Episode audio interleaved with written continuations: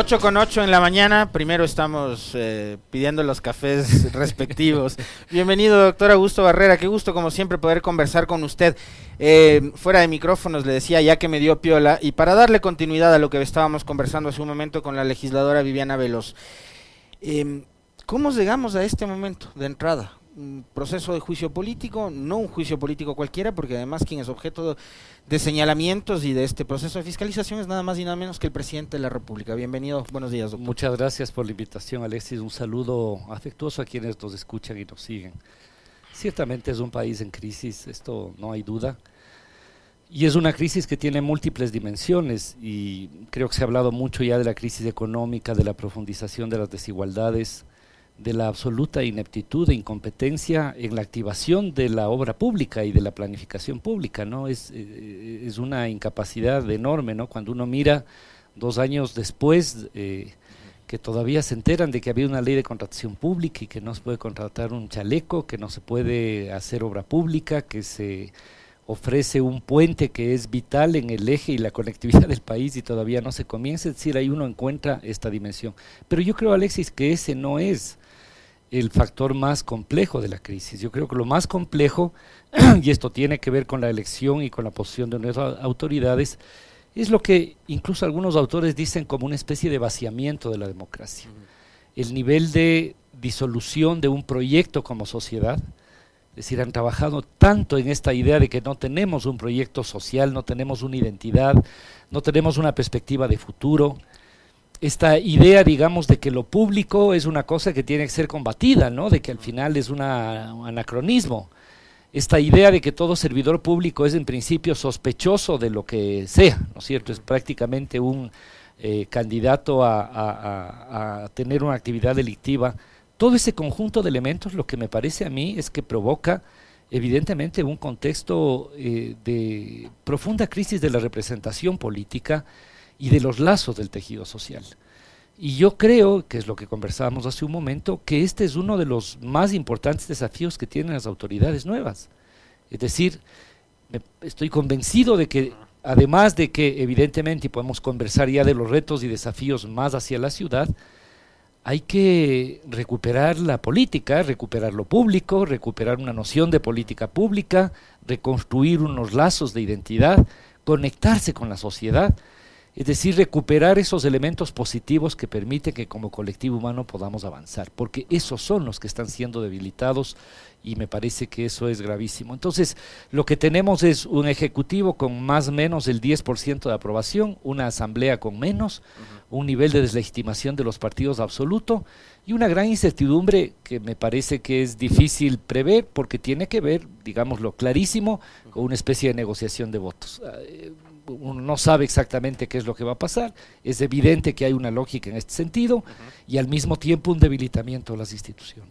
Y una, una lógica de, de, compra de votos, doctor Barrera, que increíblemente ha tratado de ser justificada por eh, quienes forman parte de eh, un segmento de la opinión pública eh, que está tratando de sostener las tesis del gobierno. O sea, comunicadores sociales, periodistas, opinadores que antes eran muy críticos del acuerdo, del supuesto reparto, ahora no, pero es que no les provoca ni una roncha el hecho de que el gobierno esté repartiendo cargos públicos para poder conseguir votos en la asamblea y lo justifica. Yo creo que es evidente que hay un doble estándar en el enfoque y en el análisis, ¿no? Es decir, eh, yo escucho a algunos connotados comillas analistas que se quejan de los problemas de gobernabilidad y de la explosión de un montón de pequeños partidos y movimientos. Pero el país vivió ya unos momentos en su historia relativamente reciente de proyectos políticos definidos y mayoritarios. Entonces, cuando ocurría eso, eso es una dictadura, ¿no es cierto? Es una concentración de poder. Y ahora que hay un proceso de fragmentación, hay críticas a la gobernabilidad. Concentración de poder que permitía tener gobernabilidad. Pero además que es un ejercicio democrático y, yo creo que este es un elemento que es importantísimo recuperar. Es decir, en una lógica democrática se entiende que el soberano, que es el pueblo, construye unos mecanismos de representación para gobernar el Estado, que es la forma en que la sociedad se da, para cumplir sus logros. Así funciona. Y entonces lo que cabe en este momento es recuperar efectivamente, darle nuevamente esos contenidos a la democracia. Y me parece que el escenario local es un escenario propicio. Y yo creo que ahí hay, hay, un primer desafío, ¿no es cierto? Es decir, hemos pasado prácticamente una década de crisis en la gestión local, un nivel de destrucción institucional muy profundo. Yo, yo, tengo la impresión de que las autoridades que van, digo, en el caso de Quito, van a tener que enfrentar, por ejemplo, un nivel muy grave de destrucción institucional, una especie de insularización, ¿no es cierto? Es decir, un pedazo del municipio fue entregado a no sé quién, otros no responden a nada, no hay una estructura, digamos, un proyecto articulado a lo largo de estos años. Eso hay que recuperar. Hay que recuperar el orgullo y la identidad de la ciudad, de Quito, digamos, esto es importante recuperar. Hay que trabajar con sectores populares, Alexis, porque, y yo esto quiero ser absolutamente claro, no podemos dejar de identificar que esta es una ciudad que tiene una diversidad de expresiones políticas, después así, así. Hay un sector, digamos, muy alineado con una derecha, incluso dura, eso puede llegar a ser, no sé, el 15, el 12, etcétera, pero es interesante cómo en esta última elección, además del votante, digamos, por Pavel Muñoz, hay un votante por Yunda y por otras opciones que son votantes que mantienen, vamos a decir así, un nivel de autonomía y de conciencia, digamos, podríamos ir hasta de clase, ¿no es cierto? Sectores populares que no terminan seducidos, digamos, por otros planteamientos. Yo creo que ahí hay un sector muy importante para trabajar. Y esto que le digo no es menor, porque ahí eh, esos sectores son los barrios populares, es el comercio informal, la gente más golpeada por la pandemia esos sectores más pobres tienen que ser un sujeto fundamental de la acción municipal.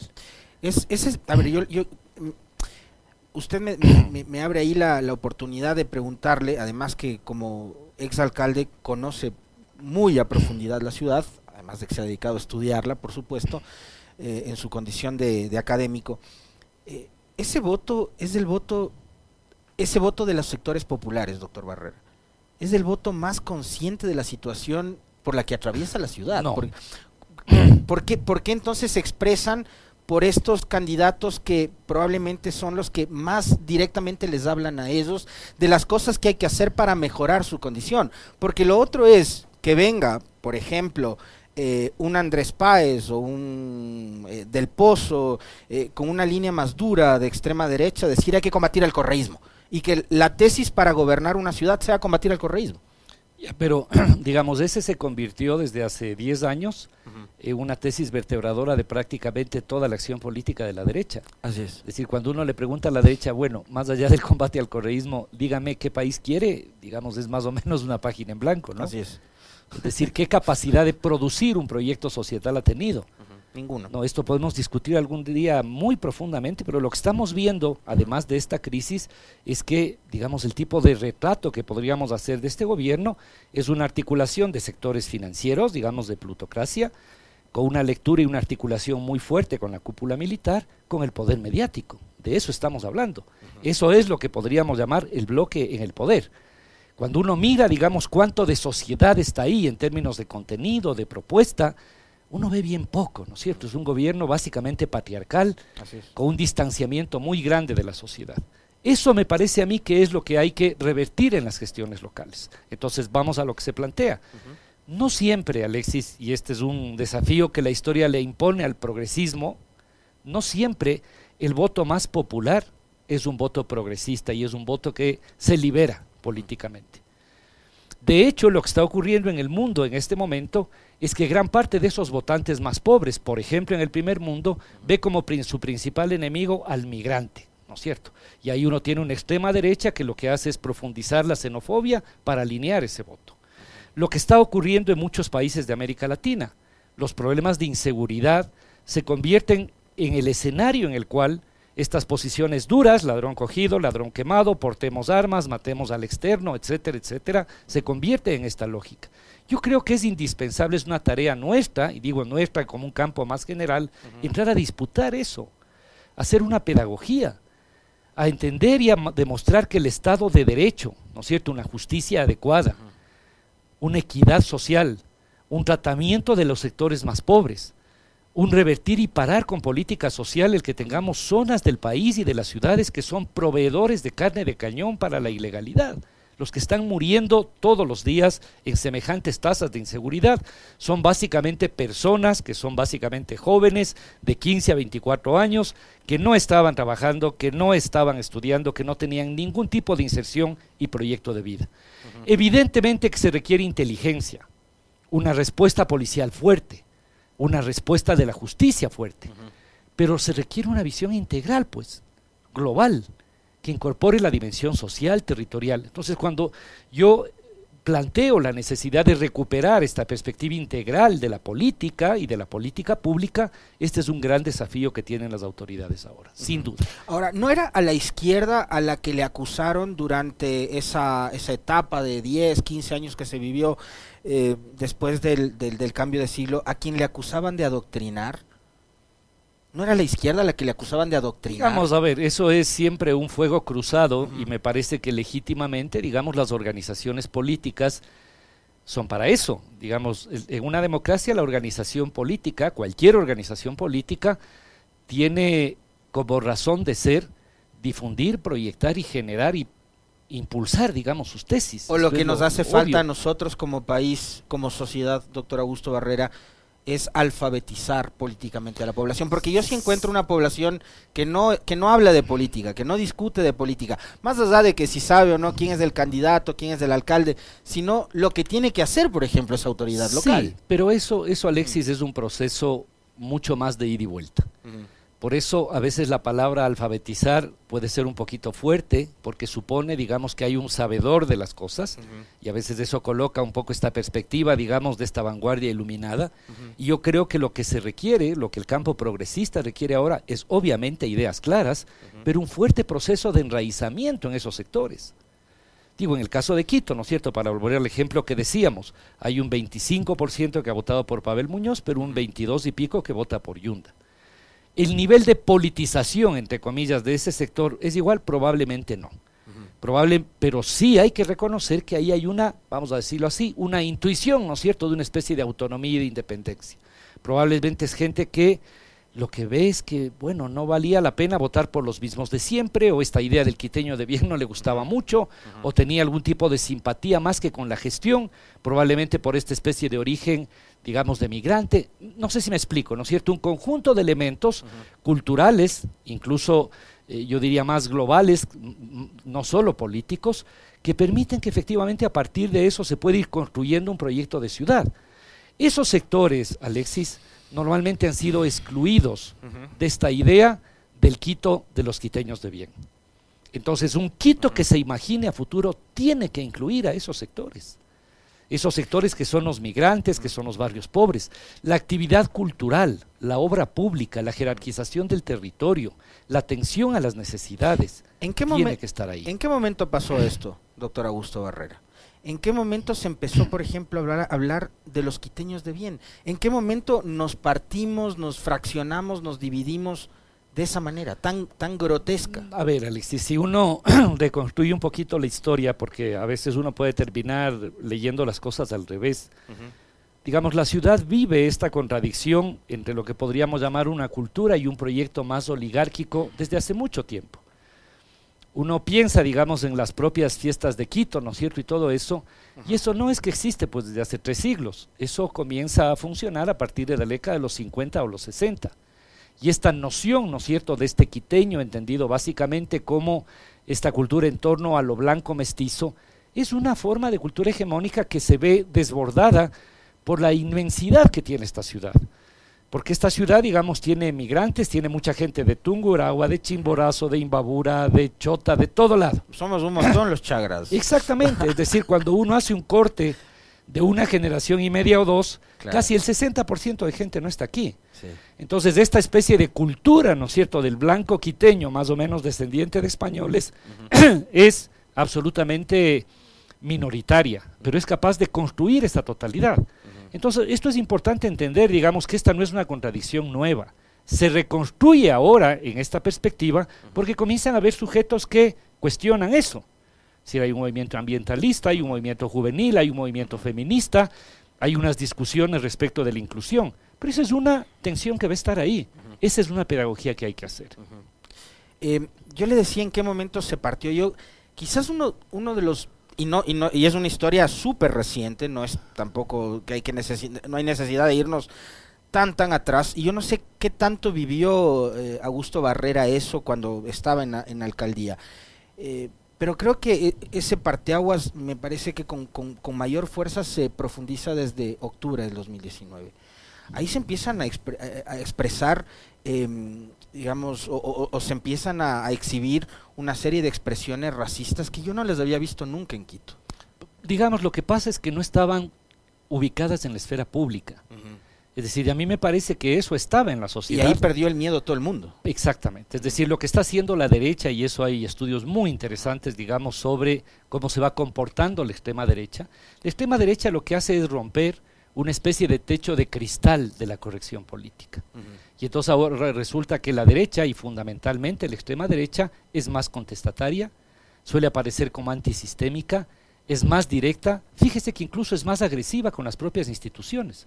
Entonces, por un lado uno dice, busquemos un Estado de Derecho, construyamos un sistema de rehabilitación, preservemos lo que dice la Constitución. Y por otro lado te dicen, ladrón cogido, ladrón quemado, vamos a aportar armas y matamos al primero terrorista que aparezca. Y de ahí muy fácilmente se extiende el concepto de terrorista a luchador social. Y muy fácilmente eso puede extender, digamos, a alguien que étnicamente puede ser diferente. Peligrosísimo. Esto es lo que vivimos aquí, acabamos de vivir en Chile el fin de semana, eso explica mucho de Bolsonaro, eso con toda seguridad va a tener que enfrentar Petro ahora en Colombia, y eso va a enfrentar, eso va a enfrentar también Pavel Muñoz en Quito, que no tenga ninguna duda, ninguna duda. ¿Usted cree que Pavel va a enfrentar un escenario similar al que enfrentó Yunda guardando las distancias, obviamente? Yo esperaría que no, porque hay algunos elementos nuevos. Yo creo y espero, digamos, que el nivel de consistencia programática y la calidad de la gestión sea bastante mejor. Yo estoy de eso, espero que sea así, digamos, porque eh, hay una experiencia, hay una comprensión del Estado, digamos, porque, digamos, la paradoja que ocurre en Quito con la gestión de Yunda es que teniendo estos elementos, vamos a decir así, de cierta autonomía con sectores de poder, el programa, la, la, acción concreta que Yunda desarrolla es muy negativa, es muy mala, digamos dos años entrapado en el metro, incluso con unas perspectivas de privatización más cercana a Rodas que a otra cosa, eh, entregado a interés inmobiliario, seamos claros, golpeando a empresas públicas que han sido un referente, digamos la empresa de agua potable, por ejemplo. Entonces, sí ve lo que ocurre, ¿no es cierto? En, con Hyundai y esta contradicción. Yo tengo la esperanza, y yo podría decir, digamos, la seguridad de que vamos a tener una gestión de mejor calidad. En segundo lugar, estoy seguro que parte de esa gestión tiene que ser un permanente diálogo con la sociedad. Entonces, cuando uno mira los desafíos de la gestión, evidentemente poner a funcionar el metro como debe ser, evidentemente construir el sistema integrado de transporte, lógicamente colocar un sistema de servicios sociales de proximidad, reactivar la obra pública, me parece interesante la cartera de, de, inversiones, digamos, revitalizar la economía de la ciudad coincido plenamente. Pero, que no signifique solamente levantar edificios. De hecho, no es eso, ¿cierto? De hecho, no es eso, digamos. ¿En dónde y para quién se levantan los edificios? Eso tiene que definir un plan general, porque si no terminamos haciendo lo mismo que criticamos. Entonces yo creo que ese conjunto de elementos que son desafíos deben estar acompañados por una permanente y muy profunda dinámica de comunicación, y la comunicación no es unidireccional, es bidireccional. Entonces, mucha comunicación mucho diálogo, ¿no es cierto? Mucha conexión con esos sectores despolitizados, mucha explicación del sentido de las cosas. Cuando uno hace un parque hay que construir no solo el parque, hay que construir la noción del espacio público y buscar la apropiación de eso. Cuando uno plantea el metro, no solamente es el metro, es el derecho a la movilidad prácticamente para la gente que menos tiene, que fíjese en el desastre que ha sido esta inauguración, la gente dice, no, pues antes hacía una hora y media, ahora hoy va a ser 20 minutos, claro que me hacen una hora y media de cola, pero bueno, ya, algún día va a funcionar bien. Ahí uno se da cuenta, ¿no es cierto?, que ese tipo de intervenciones tienen sin duda un sentido, ¿no es cierto?, tienen una pedagogía. Entonces, me parece que el gran desafío de esta administración, además del listado complejo de cosas además de la recuperación institucional, es construir una nueva pedagogía política. A usted le pasó con el, con el traslado del aeropuerto, claro. empezar a, decir al ciudadano quiteño cómo hay que operar con eh, la diferencia de tener un aeropuerto, a mí, en mi caso, el aeropuerto quedaba cinco minutos de mi casa, a tener que irme a, Tababela, una experiencia más o menos parecida. Claro, pero, pero yo, tengo la impresión que en este momento, digamos, digamos, no tengo una idea clara porque me parece que es un despropósito y el balance político general para el alcalde saliente es muy negativo. Pero evidentemente hay un apresuramiento, es decir, no está resuelto el sistema de recaudo y eso tiene antecedentes desde el año 2015 o 16. Pero bueno, eh, la política también tiene mucho de vanidad y Guarderas ya puso la placa con su nombre y ya brandeó todas las redes sociales del municipio diciendo que fue el, alcalde que puso a operar el Todo bien, digamos, eso podía haber hecho sin dañar el proyecto. Eso es lo único que yo insisto. Porque cuando no funciona bien, cuando dice que se va a abrir el lunes y no se va a abrir, cuando dice que está funcionando y no está funcionando, cuando a la gente le hace comprar papelitos, digamos, en lugar de tener un sistema, lo único que está haciendo es debilitando la próxima operatividad. Eso es lo que está haciendo. Para que una infraestructura, es decir, una obra física, se convierta en servicio, hay que construir una educación de la población, unos criterios de seguridad, hay que caminar, digamos, en ese sentido. Y entonces de esto lo que ha hecho es claramente demostrar que no habían condiciones para hacer. Y me parece que eso lo que deja es un pasivo, en lugar de un activo, un pasivo, ¿no es cierto? Al final cada uno tiene derecho a tomarse la foto que quiera, pero sin afectar un patrimonio y un bien que es de la ciudad. Ahora, doctor, en el caso específico de, de Pavel, y eh, con todo lo que usted hace un momento eh, comentaba, eh, ¿qué es lo que tiene que hacer para enfrentar esos enormes intereses económicos que en los últimos años, y yo creo que en las últimas tres administraciones, así lo han evidenciado, han visto no únicamente al municipio, a la ciudad, como un gran botín político y se han repartido y han hecho feria de, de todo. ¿no? Usted hablaba, por ejemplo, del sector inmobiliario son grandes poderes. No les voy a llamar mafias, pero son grandes poderes económicos que están detrás también de eh, cooptar, en este caso, al alcalde. Lo hicieron con Yunda, lo hicieron con Rodas, Ahí puedo incluir hasta los medios de comunicación que vivían con la pauta y que durante los cinco años de la administración nefasta de Rodas se callaron y no dijeron media palabra y al final Rodas los condecoró. Entonces, ¿qué hacer con todos estos grupos políticos, mediáticos y económicos fuertes que van a estar atosigándole a Pavel Muñoz? Yo creo que ahí hay dos, digamos, hay dos cosas que son claves, ¿no? La, la primera, y eso tiene costos políticos, digamos, es construir en eh, un municipio de miles de personas probablemente siempre puede haber alguien que se desvía, pero digamos un enfoque desde la cabeza de integridad, de claridad hacia dónde se va, de honestidad, es fundamental. Es decir, es indispensable que una ciudad y una institución tan compleja como el municipio recupere un liderazgo claro. Eso es clave, eso es fundamental, porque hoy lo que uno tiene es una especie de insularización. Una empresa es de por acá, una esto es lo que tenemos durante estos últimos años. Y esa insularización que usted, qué término tan interesante además, eh, se ve reflejada en otras cosas sobre las cuales también le voy a pedir su comentario, doctor Barrera, es las intenciones de eh, dividir Claro, que eso ya es... Eh, Tumbaco quiere ser cantón, Calderón quiere ser cantón, el Valle de los Chillos quiere ser cantón, quieren ser cantones. Por ahí, después de la última elección, recuerde usted, apareció una señora que es directora de una revista de este país de vistazo, la señora Estupiñán, a decir que Quito debería dividirse entre el sur, y Yunda y Pavel, el norte para César Montúfar, y, o sea, unas cosas delirantes. Sí, digamos, a ver, yo creo que la ventaja que tienen esas cosas delirantes es que permiten entender cómo piensa alguna gente, ¿no es cierto? Y ojalá a partir de eso poder hacer una pedagogía, es una locura. Es decir, en este momento plantear una división socioeconómica e ideológica en el caso de la ciudad es una locura. Eso es, digamos, regresar a un modelo de apartheid o de segregación urbana. Pero respondiendo un poquito, evidentemente va a haber, como siempre, digamos, una lógica de presión por intereses. Dos cosas que hay que hacer. La primera, blindar, consolidar, constituir un robusto proceso que oriente, que sea claro, que sea honrado y que marque posición frente a eso. Y la segunda cosa que me parece a mí es abrir todo eso, colocar, transparentar, debatir efectivamente es decir, a ver, vamos a ver qué tipo de desarrollo inmobiliario va a tener la ciudad. Porque este tipo de grandes poderes, Alexis, el mecanismo que tienen no suele ser el mecanismo de pasar por la esfera pública. Es el mecanismo de la llamada, de la presión, del periodista que le saque el aire al alcalde, Me explico, digamos, estos mecanismos, ¿no es cierto?, de presión que no pasan por la esfera pública son los tipos, típicos mecanismos de presión de estos grupos de poder.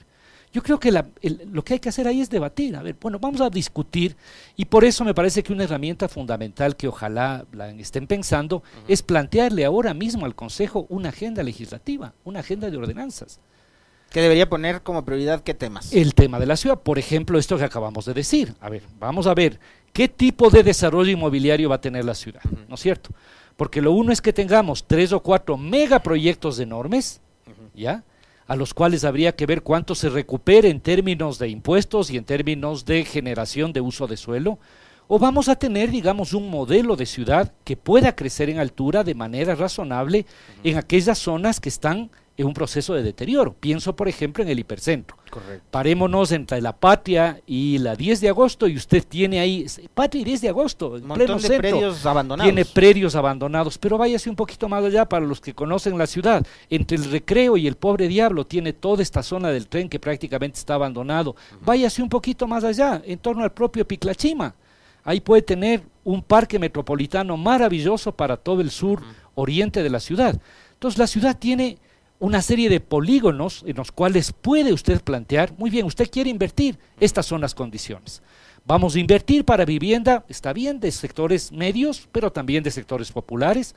Vamos a darle facilidades para que haga, va a hacer unos edificios de este tipo de enfoque para que no tengamos solo la torre, de, ¿no? Y Vamos a, y revitalizamos la ciudad. Claro, porque eh, eso significa... Entonces yo lo que he planteado es, muy bien, esa cartera de inversiones debe tener siete, ocho proyectos de esos que permita que efectivamente, si hay interés de invertir, tengan la seguridad jurídica para eso. Entonces yo me imagino, digamos ya desde una perspectiva incluso muy concreta, ¿no es cierto? Muchas de las zonas de la ciudad podrían revitalizarse eh, aceras adecuadas, de espacio público adecuados, nuevos espacios comerciales, no solamente tener el modelo del mall, sino tener el modelo de calles comerciales, ¿no es cierto?, de plazas comerciales, reactivar un modelo de ferias, ¿no es cierto?, en la ciudad que puedan ser rotativas y que puedan generar salida, no solamente el gran mall, sino a una economía pequeña, popular, solidaria y también mediana. Eh, desarrollar el proyecto de la zona económica especial. Parte de los elementos que logramos en la renegociación del aeropuerto hace 10 o 12 años es que esa zona económica especial es pública, es del municipio. Y durante, son 200 hectáreas que quedan al lado de la pista, en donde se puede hacer una inversión extraordinaria. Y que están hoy abandonadas. abandonadas pues. Como por ejemplo el proyecto del Parque Bicentenario, que nunca se Como por ejemplo el proyecto del Parque Bicentenario, como por ejemplo el proyecto del Parque Pichincha Atacazo porque una cosa es que uno diga es área de protección, pero al final la titularidad de esos terrenos es de privados. Si usted hace un parque inmenso, digamos, uno puede tener la mayor atracción recreativa y turística que podemos tener en la ciudad. Algunos de estos proyectos he escuchado, estos centros utopía, digamos que son, vamos a decir así, una idea de estos centros de desarrollo comunitario, me parecen muy interesantes. Ese conjunto de proyectos no solo que deben hacerse, sino que deben explicarse en el contenido. Eh, a eso me refiero con la pedagogía que eso implica. Entonces, este ir y venir, que no va a ser una cosa de la noche a la mañana, va a permitir que la administración pueda, digámoslo así, blindarse, ¿no es cierto?, protegerse o hablar de igual a igual. Yo, yo además, Alexis, quiero decir, digamos, mi experiencia es que hay un sector empresarial en esta ciudad que es un sector honrado y digamos y funciona. Con el que se puede trabajar. Con el que se puede trabajar con reglas claras. Con reglas claras, sin coimas, sin prebendas. También debo decir que hay unos sectores acostumbrados a la prebenda y que el municipio o el gobierno haga lo que le dé la gana. Uno tiene que ser capaz de diferenciar muy bien. Muy bien, pero hay sectores que yo no tengo duda que tienen interés de invertir en esta ciudad, que tienen inversiones en esta ciudad, que es gente que trabaja honradamente, con la cual yo creo que hay que trabajar. Esta configuración, ¿no es cierto? rearmando un poco las piezas del rompecabezas, esta imprescindible atención a los sectores más pobres y quizás menos politizados, esta preservación de su propia base política y electoral, y esta ampliación a sectores medios y sectores empresariales, que son honrados eso debería constituir un gran bloque por Quito. Ese es el esfuerzo político que habría que hacer. ¿no es cierto? Para poder enfrentar efectivamente esta noción de Quito renace, porque este no es un problema, digamos, de que alguien quiera, es un problema de que tengamos las fuerzas y la estructura institucional. Y en el caso, en el caso del, del proyecto de Pavel, eh, digamos que, el eslogan además creo que dice mucho de la situación actual de la ciudad. Porque es que Quito tiene que renacer porque Quito en realidad durante estos esta casi década de los periodos de Rodas, Yunda y Guarderas ha experimentado en realidad un retroceso muy muy profundo y claro el renace es eh, debe ser además la hoja de ruta de lo que eh, y será que despierte otra vez ilusión y que tengamos orgullo y que tengamos identidad, orgullo, identidad, claro, por supuesto, y que no tengamos miedo de salir y que recuperemos un sentido de vecindario. Que la ciudad vuelva a recobrar vida. Yo el día sábado salía del teatro, me fui a una obra de teatro en, en, en Cumbaya. Regresaba a la ciudad y la ciudad a las 10, 10 y 30 de la noche muerta, o sea, no había dónde ir a, comer una hamburguesa. Ese es el drama, ese es el drama, por eso y, habrá oportunidad de discutir más los enfoques de seguridad, porque efectivamente, digamos, o trabajamos un enfoque de recuperación de la seguridad como un valor social, o solamente es un enfoque securitista, digamos, que cada uno se mete en la casa y se arma. ¿no? Es decir, ahí hay una discusión muy profunda que está en juego, que no tiene que ver con el grado de capacidad y la dureza con la cual se enfrenta a la delincuencia organizada. Yo creo que eso no está en discusión y creo que hay que bajarse de esta idea de que supuestamente el progresismo defiende los derechos humanos de los delincuentes. Eso es una tontería, digamos, una idiotez que plantean algunos sectores. Digamos, aquí hay que defender el derecho a la mayoría, esto es absolutamente claro. Pero una cosa es tener una sociedad que vive en el miedo, y en donde el problema de seguridad es un problema individual y entonces sálvese quien pueda y uno sabe, en el sálvese quien puede es clarito quién se va a salvar. Así es. El que tiene posibilidades. Por, supuesto, el que tiene dos mil dólares para comprarse el arma. Oiga, doctor Barrera, no quiero eh, perder la oportunidad de conversar. Tema polémico, por supuesto, usted tendrá la respuesta eh, que, crea conveniente. Eh, este año, en enero del 2023, el gobierno de Lazo ordenó el cierre de la ciudad del conocimiento Yachay. Y me dicen, Augusto Barrera fue secretario de Educación Superior, Ciencia y Tecnología en el gobierno de Moreno. ¿Cuánta responsabilidad tiene Augusto Barrera sobre lo que hoy es eh, la disposición de cierre de un proyecto que eh, entendíamos tenía mucho futuro? Ninguna. Ninguna, soy enfático, ninguna, absolutamente. ¿Usted cree que debía cerrarse ya, Chay? No, pues. no tengo ninguna responsabilidad, digamos, y eso podemos hacer una discusión clarísima. Lo que nosotros hicimos clarísimamente fue consolidar el proyecto universitario de Yachay Tech. Esto fue clarísimo, recursos, etcétera. Y segundo, fortalecer y potenciar la empresa pública Yachay IP. Esos dos instrumentos, hasta el día que yo me fui, son instrumentos que estaban en pie y firmes, con elementos de redimensionamiento y con un debate abierto en relación a lo que había o no que hacer. Las decisiones, y esto quiero ser bien preciso, de convertirle a YHGP en esta cosa de siembra, de escindir los componentes del proyecto son decisiones, creo que uno o dos años después de que yo terminé con el gobierno, que además es público y notorio, digamos, en términos de discrepancia. Luego le trasladan eso a Cenecit, y me parece que eso sí ya desconstituye, digamos, la noción del proyecto. Porque efectivamente uno puede decir, no pasa nada con Yacha y Tech, pero la perspectiva de un proyecto que incorpore componentes de innovación evidentemente está debilitada evidente. Entonces yo considero que es un error, me parece que la gestión de la Secretaría de Educación Superior ha sido absolutamente negativa y muy lesiva a los intereses de la educación superior. El mentirle a la gente de que no hay examen y decir que con eso va a llegar, vaya y hable, yo tengo la oportunidad de estar muy en contacto con varios rectores y todo el mundo está preocupadísimo, ¿no es cierto? Es decir, la, la, expectativa es que ahora en agosto, no sé, en la central probablemente vamos a tener 70 o 80 mil personas queriendo plantear un cupo. Y probablemente lo que vamos a tener es un poquito más de 5 mil cupos. Eso es lo que va a ocurrir. Se ha generado, digamos, una expectativa que ha jugado con el interés de la gente. En lugar de fortalecer la globalidad del sistema, de incrementar el número de recursos que tengan las universidades. Yo en eso, Alexis, me permito incluso algún rato revisemos cuáles son los años que más recursos tuvieron las universidades en los últimos 20 años. Y ahí usted va a ver exactamente cuáles son los años. ¿Cuáles son los años que más cupos salieron a oferta en estos últimos 10 o 15 años? Vea las series históricas. Y, podemos hablar eh, exactamente con cifras sobre eso. Pero la realidad de hoy en día.